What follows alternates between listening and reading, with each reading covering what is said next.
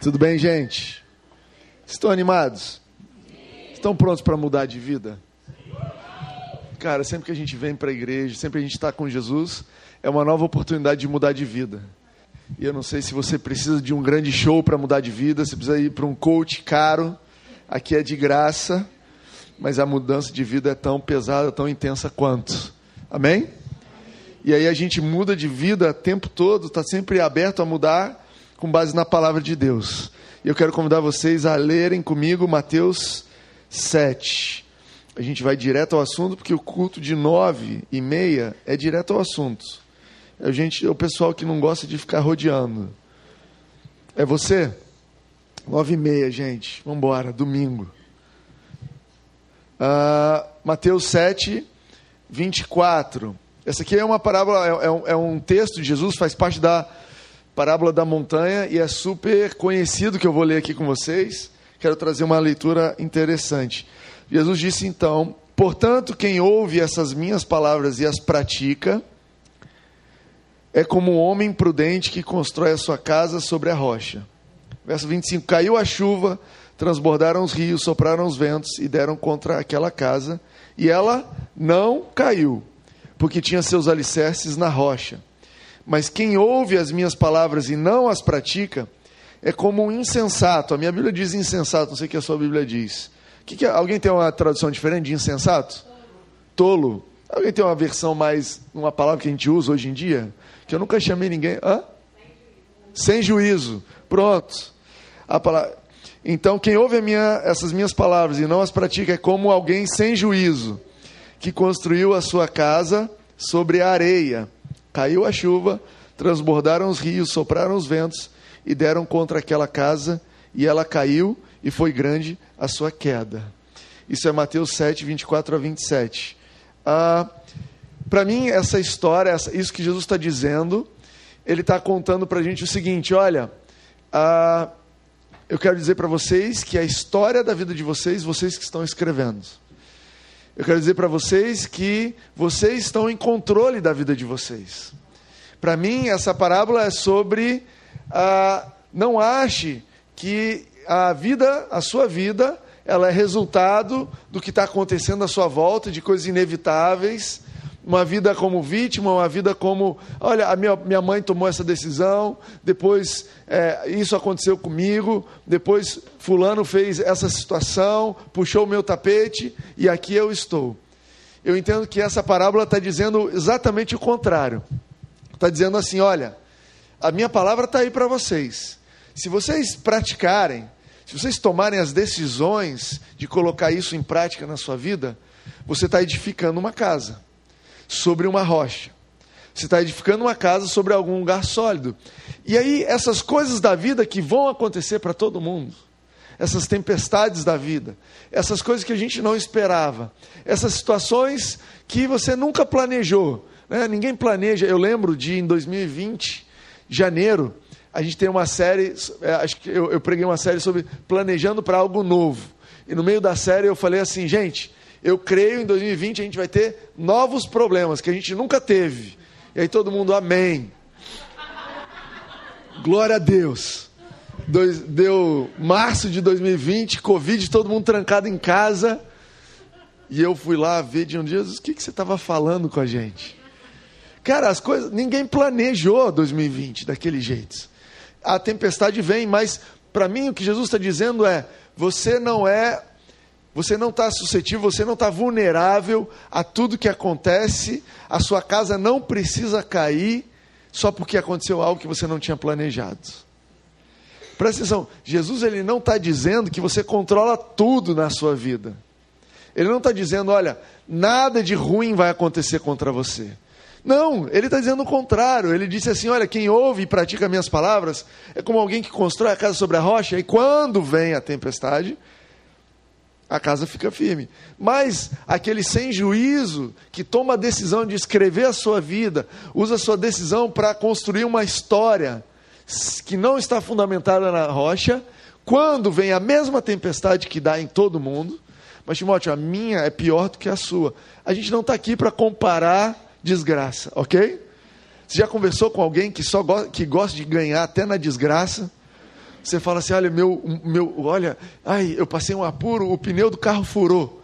E aí o que, que a pessoa fala? Em vez de te animar, não, vamos lá que eu te ajudo, que ela fala, já aconteceu comigo pior. Uma vez furaram os dois. Aí a outra pessoa fala, e vocês não sabem de nada. Uma vez estava dirigindo, a roda saiu andando. Quer dizer, comparando tempestades. A gente não está aqui para comparar tempestades, amém?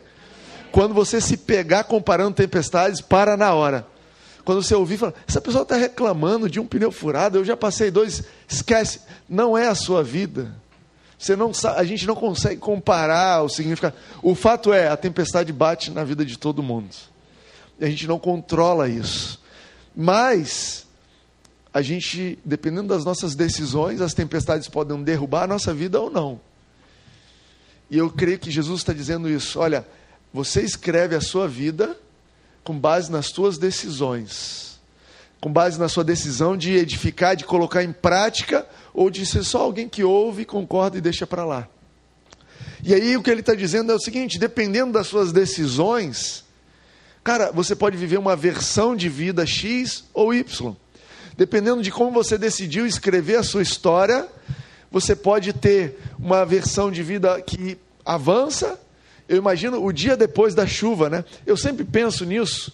E para mim, uma, uma parábola mais próxima, porque eu nunca construí uma casa, então eu não sei exatamente como funciona, mas tem dia que a gente está andando de carro e começa a chover, e eu penso assim, cara, eu podia estar tá numa moto.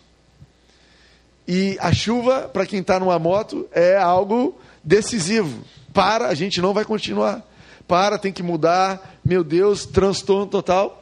E para quem está de carro, a chuva é só um botão que você aperta que passa a limpar o para-brisa. E eu imagino o dia depois da tempestade para um e para outro. O, o, dia depois, para quem está fundamentado sobre a rocha, é: gente, choveu, molhou, o vento bateu na casa. Ontem foi uma chuva, né? Caramba! E a vida continua. É uma versão de vida que eu entendo melhor e o outro no dia seguinte, cara, como é que eu vou construir tudo do zero? Como é que eu vou reconstruir? O fato é, eu acredito que Deus tem uma versão de vida melhor para você e para mim. Eu acredito que a versão, o plano dele para a nossa vida, que não está isenta de tempestades, é um plano superior ao plano sem ele. Eu acredito que colocar em prática as palavras dele vai te levar a uma vida que ela não é só superior, ela é infinitamente superior a outro estilo de vida. Você crê nisso? Como é que eu sei disso? E eu vou mencionar alguns trechos da Bíblia aqui, mas Salmo 139, a Bíblia vai dizer que Deus conhecia você na barriga da sua mãe e que ele escreveu, olha o que diz aqui: todos os dias determinados para mim foram escritos no teu livro. Eu acredito que Deus tem um plano para a sua vida maravilhoso. Eu, as pessoas falam, né, quando eu, quando eu for para o céu, o que, que eu quero fazer? Uma das coisas que eu queria falar, Jesus, eu queria ver o plano, a melhor versão de mim aqui, deixa eu ler. Falar, Timóteo, ó, nessa etapa aqui você não viveu a melhor versão. Você tomou umas decisões aqui e ali na frente a tempestade te derrubou. Eu lembro disso, Jesus. Mas não tem problema. Você se arrependeu e ó, aqui você viveu a melhor versão que eu tinha para você a partir daqui você começou a viver. Opa, aqui você não estava vivendo a melhor versão do seu casamento. Que você não estava colocando isso aqui em prática. Mas você se arrependeu, mudou de vida. Você tomou a decisão de escrever uma história diferente. E aqui você começou a viver a melhor parte de novo. Cara, eu acredito que existe uma melhor versão para a sua vida, porque ele já escreveu ela. Olha o que diz em Isaías 55. Ah, os meus caminhos são mais altos do que os seus caminhos. E os meus pensamentos são mais altos do que os seus pensamentos, assim como os céus são mais altos que a terra. Uau! Quer dizer, Deus, deixa que eu cuido, deixa que eu planeje, deixa que eu construa a casa. Terra. Não, Pai, eu vou construir a casa alicerçado nas tuas palavras. Céu. Faz diferença? Cara, eu moro num prédio que não é céu e terra, mas tem 25 andares. E eu te digo, o impacto do primeiro andar, quando tem barulho, um barulho, uma bagunça lá embaixo, e do 25 é já é diferente. Imagina o céu para a terra. Mas continua lendo comigo, olha, Efésios 2,10 diz o seguinte: porque somos criação de Deus, realizada em Cristo Jesus, para fazermos boas obras, Você foi criado para fazer boas obras, as quais Deus preparou antes para nós as praticarmos. Efésios 3:20. Vai anotando, não estou dando tempo para você abrir. Ora, aquele que é poderoso para fazer infinitamente mais do que tudo que pedimos ou pensamos, conforme o seu poder que opera em nós. Ei, peraí, a Bíblia tem uma palavra chamada infinitamente mais. Isso aqui me lembra Toy Story. Infinito e além. Isso aqui me lembra, cara, dá para melhorar infinitamente mais. Segundo o seu poder, o poder dele é infinitamente mais do que nós pedimos ou pensamos. E olha como termina o versículo, de acordo com o seu poder que atua em nós. Cara, isso é maravilhoso. Deus tem uma melhor versão para você, amém? Você consegue crer nisso? Consegue avançar? Mas, Timóteo, tarde demais, a minha casa já está construída e eu acho que não foi sobre a rocha. Timóteo, tarde demais, você não conhece a minha história. Cara, eu tomei umas decisões muito ruins. Eu estou num caminho muito mal. Será que a sua história é difícil demais para Deus? Será que ele não é, o poder dele não é suficiente para mudar? E aí eu trouxe aqui duas histórias para a gente ler. Uma história de uma pessoa que a vida era ruim demais, todos duvidavam: será que Deus vai poder mudar essa história? E uma outra história de uma pessoa que estava muito bem e Deus também melhorou essa história. Lê comigo? Vamos lá? Atos 9. Alguém está aí? Eu preciso de mais amém. Eu sei que são nove e meia da manhã, já são dez e quinze. Galera, eu preciso que vocês interajam, recebam. Eu não sei se o amém faz a diferença no seu coração, mas faz a diferença para quem está aqui em cima. Amém? amém? Pode dizer outra coisa, é isso aí. Gostei. Não sei não, hein? Ah, pode falar inglês. Preach. Funciona, eu tô, eu tô funcionando. Vamos lá, Atos de 1 a 19. A gente vai ler 20 versículos aqui, a história de Saulo. Lê comigo e vê se a sua história é tão ruim assim. E ainda que fosse, ainda que seja, vamos ver o final da história. Enquanto isso, Saulo ainda respirava ameaças de morte contra os discípulos do Senhor dirigindo-se ao sumo sacerdote, sacerdote pediu-lhe cartas para a sinagoga de Damasco, de maneira que, caso encontrasse ali homens ou mulheres que pertencessem ao caminho, pudesse levá-los preso a Jerusalém. Então, para aqui rapidinho, o contexto é o seguinte: a igreja de Jesus começou a ser perseguida. E não é uma perseguição do tipo, estão falando mal de mim no Instagram.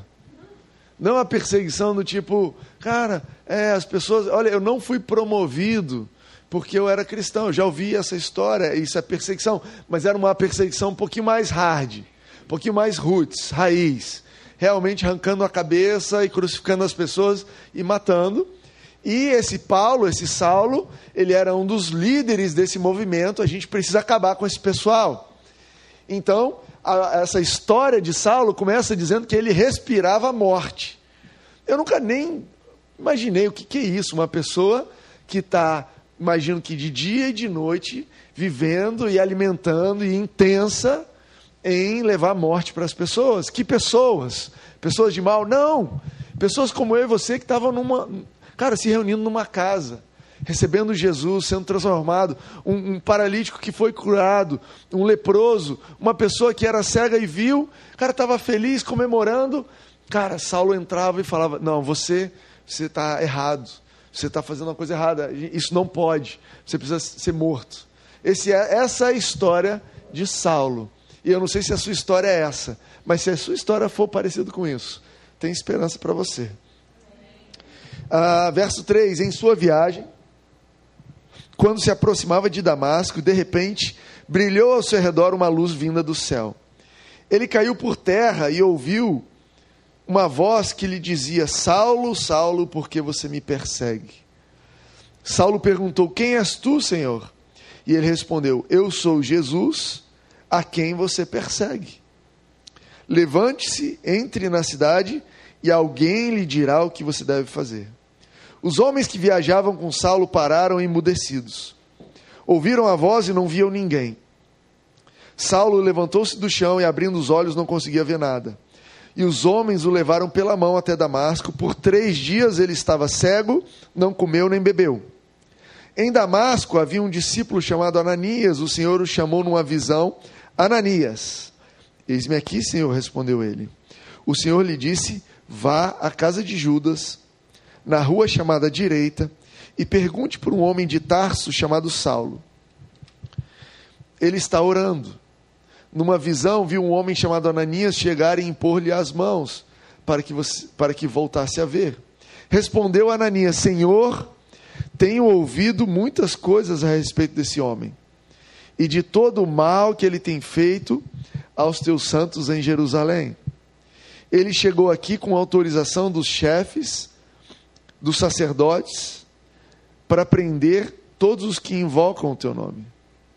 Mas o Senhor disse a Ananias: Vá, este homem é meu instrumento escolhido para levar o meu nome perante os gentios e os seus reis e perante o povo de Israel. Mostrarei a ele o quanto deve sofrer pelo meu nome. Então Ananias foi, entrou na casa, pôs as mãos sobre Saulo e disse: Irmão Saulo, o Senhor Jesus, que lhe apareceu no caminho por onde você vinha, enviou-me para que você volte a ver e seja cheio do Espírito Santo. Imediatamente algo como escamas caiu dos olhos de Saulo e ele passou a ver novamente. Levantando-se, foi batizado e depois de comer, recuperou as forças. Cara, que história. Paulo, Saulo aqui, né, que depois ele vai mudar o nome para Paulo, literalmente caiu do cavalo. Cara, ele era convicto do que ele estava fazendo, ele fazia com um afinco, ele fazia com excelência, mas ele estava errado. Quando ele se deparou com a verdade, ele viu que tudo aquilo que ele acreditava, tudo aquilo que ele tinha certeza, tudo aquilo que ele tinha convicção, aquilo que ele havia sido instruído desde pequeno, aquilo que as pessoas honravam ele, davam fama a ele, aquilo que tinha trazido benefícios, recursos financeiros. Ele era um dos líderes, um dos principais da nação. Tudo aquilo que para ele era o mundo dele, toda aquela casa, aquela história que ele construiu, quando ele se encontrou com Jesus, ele descobriu que tudo aquilo não servia para nada. Que ele estava errado. Que ele havia construído a vida dele em cima de mentiras. E ele literalmente caiu do cavalo. Ele caiu do cavalo.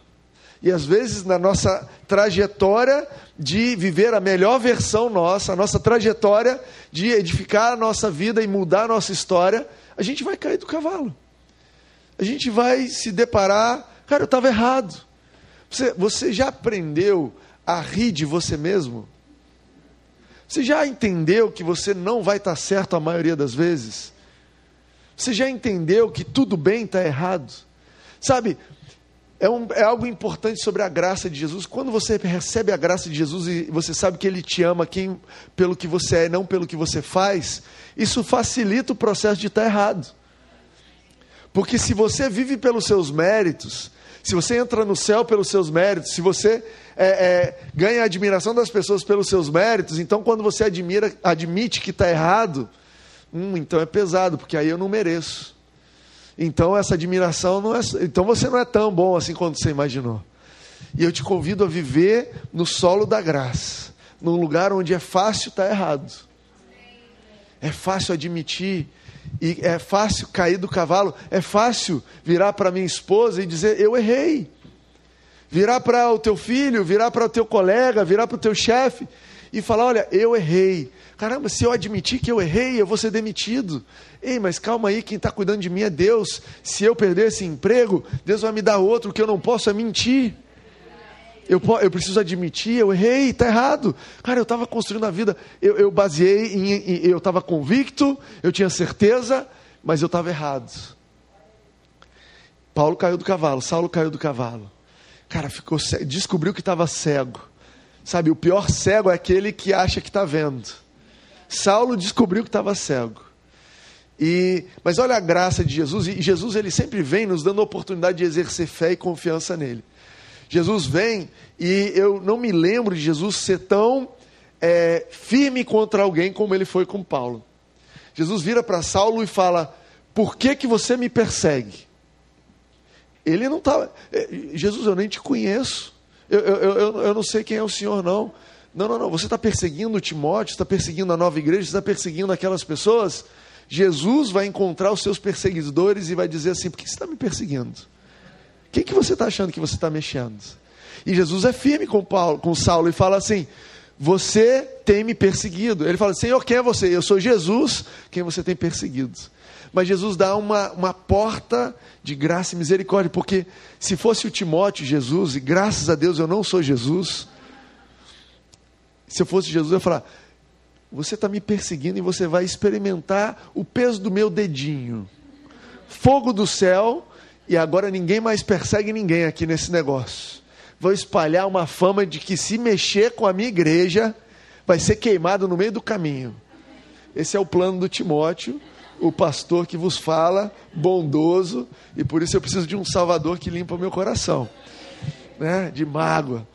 Ah, mas Jesus virou para ele e falou: Vai para a cidade. Como é que é isso que ele fala? Ah, eu quero exatamente o que, que ele falou. Ah, eu sou Jesus, quem você persegue. Versículo 6: Levante-se, entre na cidade, alguém lhe dirá o que fazer. Nem vou te dizer o que fazer. Mas entra. Sabe o que, que Jesus deu para ele? Deu um caminho, deu um caminho. Jesus, tá bom, eu tô te... E agora o que eu faço? Sabe, Jesus vem com uma direção para você exercer fé. Saulo, você está fazendo coisa errada, você caiu do cavalo. Mas segue a minha direção, que vai dar bom. Levanta, entra na cidade e alguém vai te dizer o que fazer. E sabe o que Saulo fez? Obedeceu. Cara, ele resolveu usar a decisão dele. Ele podia, falei, eu, hein? Pegar, subir no cavalo e falar, galera, me leva de volta lá para Jerusalém. Esse negócio ficou feio para o meu lado. Ele podia dizer que deu, deu ruim, vamos para o médico, ele vai me curar. Mas ele pegou e ele ouviu com um coração ensinável. Ele estava absolutamente errado, mas ele era honesto no erro dele. E quando ele descobriu que estava errado, ele obedeceu, entrou na cidade três dias sem comer e sem beber, a Bíblia diz. E Cara, ele ficou lá e aí esse Jesus maravilhoso operou perdão sobre a vida dele. Olha isso. Jesus mandou uma visão para Ananias, uma visão para Paulo, para Saulo. Ananias vai lá falar com ele. E Ananias, Jesus, deixa eu te explicar uma coisa. Eu adoro a Bíblia porque ela mostra as minhas orações com Jesus. Jesus fala assim: Timóteo, faz isso. Jesus, você não está entendendo, você não leu o jornal esse cara aqui é do mal. Jesus, pessoas do bem, pessoas do mal. Do mal, não. Jesus falou: Olha, eu estou cuidando dele. E aí Ananias entra, e o que, que Ananias fala? Irmão, Saulo. Cara, esse cara recebeu o perdão de Jesus e perdão das pessoas muito rápido. Muito rápido, ele não ficou preso, irmão. Vem aqui, seja cheio do Espírito Santo. Jesus te salvou, a graça de Deus é essa, maravilhosa. Seja curado, vamos para frente. Depois você continua lendo. Saulo já vai para a igreja, irmão. Já vai falar, dá para ser host. Eu quero participar da ceia. Cara, ele já vai, ele entra nesse esquema. Por quê? Cara, ele pegou as palavras de Jesus e colocou em prática. Ele, ele entendeu que ele podia reescrever a história dele. Cara, você pode reescrever a sua história, não importa onde você está. Você sempre vai ter uma direção de Jesus, sempre uma palavra, sempre um, um, uma saída, sempre uma expressão da misericórdia dele sobre a sua vida. Ei, você está errado, mas cola comigo que a gente vai acertar isso aí. Eu, eu tenho convicção de que não existe problema difícil demais para Deus.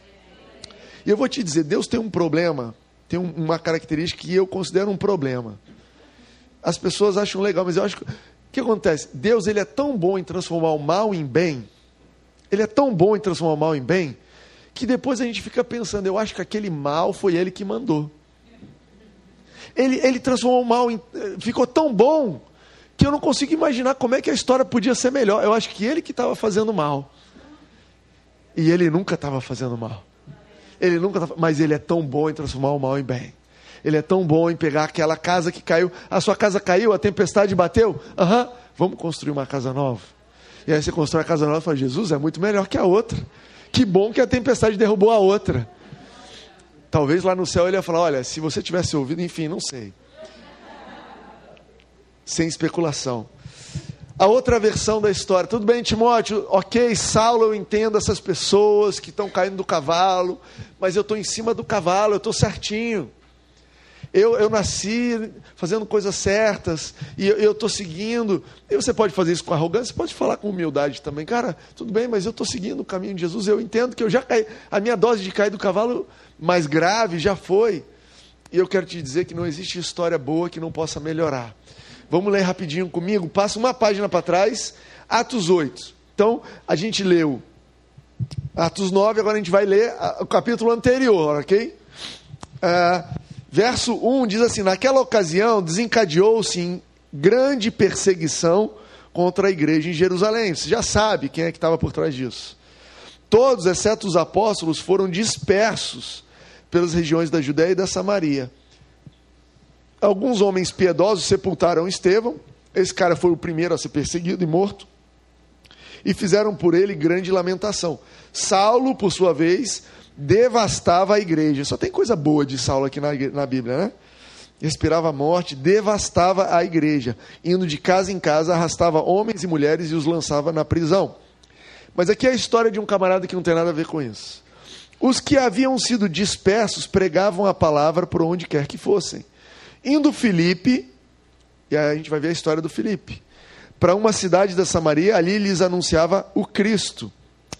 Ah, quando a multidão ouviu Filipe e viu os sinais milagrosos que ele realizava, deu unânime atenção ao que ele dizia. Verso 7: Os espíritos imundos saíam de muitos, dando gritos, e muitos paralíticos e mancos foram curados. Assim houve grande alegria naquela cidade. Pula comigo para o verso 26, que aqui vai contar a história de Simão. Verso 26: Um anjo do Senhor disse a Filipe: Vá para o sul, para a estrada deserta que desce de Jerusalém a Gaza. E ele se levantou, partiu no caminho, encontrou um eunuco etíope, um oficial importante, encarregado de todos os tesouros de Candas. Eu nunca consigo falar o nome dessa pessoa, Candas, rainha dos etíopes. E esse homem viera a Jerusalém para adorar a Deus e de volta para casa, sentado em sua carruagem, lia o livro do profeta Isaías. Verso 29, e o Espírito disse a Filipe, aproxime-se dessa carruagem e acompanha. 30, então Filipe correu com a carruagem, ouviu o homem lendo o profeta Isaías e lhe perguntou, o senhor entende o que está lendo? E ele respondeu, como posso entender? E aí a história continua aqui, onde Filipe prega e anuncia Jesus para esse homem etíope. Então, Timóteo, você está dizendo que, mesmo que a minha vida esteja correta, coisas ruins podem acontecer. Claro, olha a história de Filipe, um discípulo de Jesus. A história começa dizendo que foi perseguido. O cara estava lá na igreja de boa, fazendo bem para as pessoas, de repente caiu uma perseguição, teve que ir embora. Cara, vai para uma terra dos inimigos, Samaria era os inimigos. Cara, você vai para um lugar onde você não queria ir, porque estava tudo certo. Cara, fiquei sem meu emprego, é, deu um diagnóstico, tive que cuidar de alguém do outro lado. Cara, eu fui levado, fui perseguido. A tempestade bateu na porta de Filipe, certo? O que, que Filipe fez com isso? Cara, foi pregando Jesus onde ele ia. Falou, diabo, você vai espalhar a gente pelo mundo? A gente vai pregar Jesus pelo mundo. A gente vai pregar Jesus pelo mundo. Diabo, você me mandou aqui nesse hospital, 11 horas da noite, com essa dor aqui? Então tá certo, vamos pregar Jesus aqui nesse hospital. Vamos ver como é que a gente vai resolver isso aqui. Olha, você me colocou aqui nesse departamento, você está tentando me rebaixar. Olha, tive um acidente de carro. Meu Deus, e agora? Agora eu vou falar de Jesus para essa pessoa que eu bati o carro. Por quê? Cara, a tempestade bateu, mas a casa não caiu. A tempestade bateu, mas a verdade continua valendo a, a, o amor de Jesus e a verdade de Jesus continua firme no meu coração. Vamos para frente. Cara, foi, começou a pregar. E aí, aquilo que ele achava ótimo, Felipe vivia uma maravilha em Jerusalém com seus irmãos, é, recebendo o Espírito Santo e, e, e, todos os dias eles estavam juntos em comunhão, todos os dias eles oravam, a Bíblia diz que eles compartilhavam do pão, ele estava vivendo uma coisa maravilhosa, mas de repente ele vai para Samaria começa a anunciar Jesus e a cidade inteira para para ouvir. E as pessoas começam a ser curadas. E aí diz que houve grande alegria na cidade. Cara, aquilo que é, é Felipe estava vivendo, Deus tinha algo melhor para ele. Cara, tá bom aqui, vamos levar isso para um povo que não está feliz e vamos levar alegria para uma cidade que não tem. Caramba, Jesus, você é demais. Uma festa. Eu imagino o carnaval não se compara com a alegria de uma cidade que foi salva por Jesus. Você imagina isso? A alegria de Jesus numa cidade, a cidade toda comemorando. Eu acho que foi feriado, eles deram um feriadão assim. Cara, vamos todo mundo comemorar aqui, porque a cidade foi salva. Milagres acontecendo, pessoas sendo cheias do Espírito Santo. E no meio disso daí, ele podia dizer: Deus, obrigado que você me levou para um lugar melhor. Obrigado porque a tua história imbatível na minha vida. Agora estou numa cidade vendo a salva. Olha, você é demais, Jesus. O Espírito Santo fala para ele: então, vamos para uma terra deserta?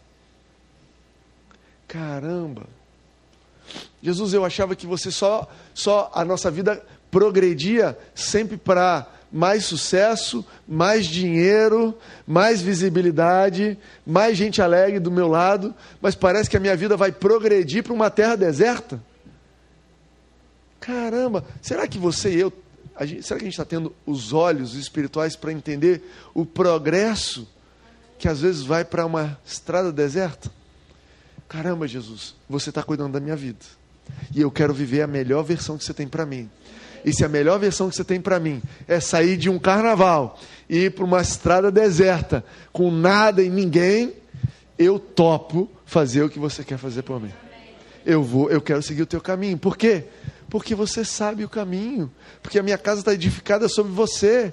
E eu não sei o que vai acontecer amanhã, mas eu sei que o que acontecer, eu quero estar tá dentro dos teus planos. Os teus planos são mais altos que os meus. Os teus planos são mais... o seu poder, você é poderoso para fazer infinitamente mais.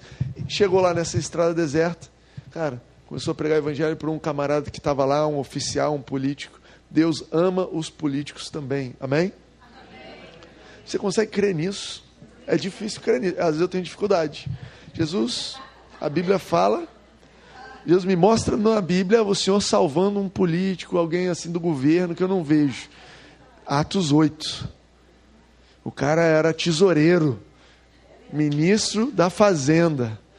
Meu Deus, até eles. Até eles. Cara, se Jesus amou você, como é que não vai amar todo o resto? Cara, tem esperança para todo mundo. Aí Felipe se meteu nessa.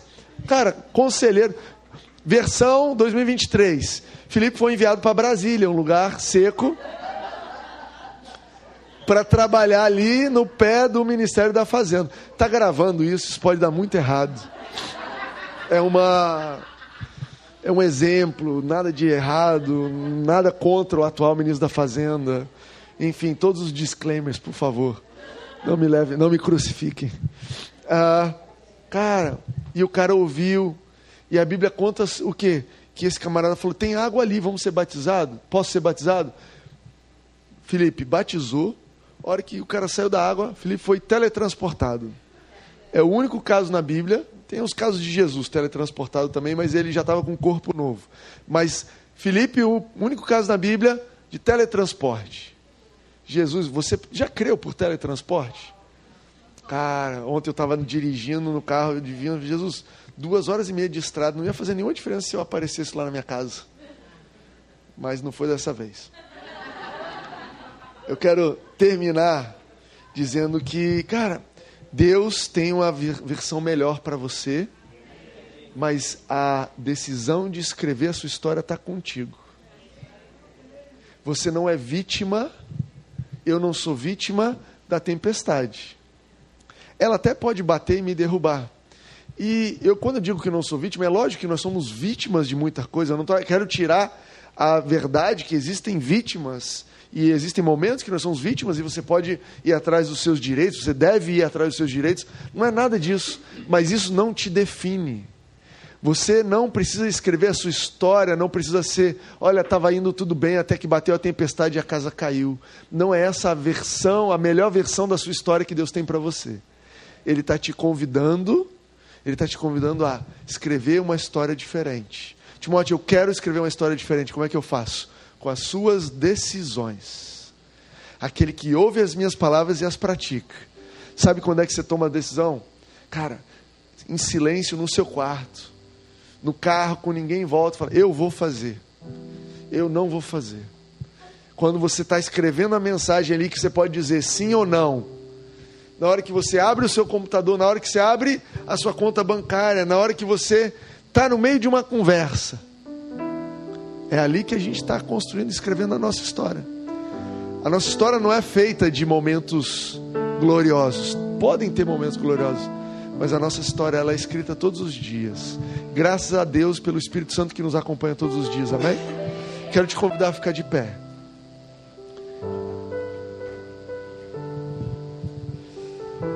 Jesus, obrigado pelo poder de escrever uma nova história que você colocou sobre nós.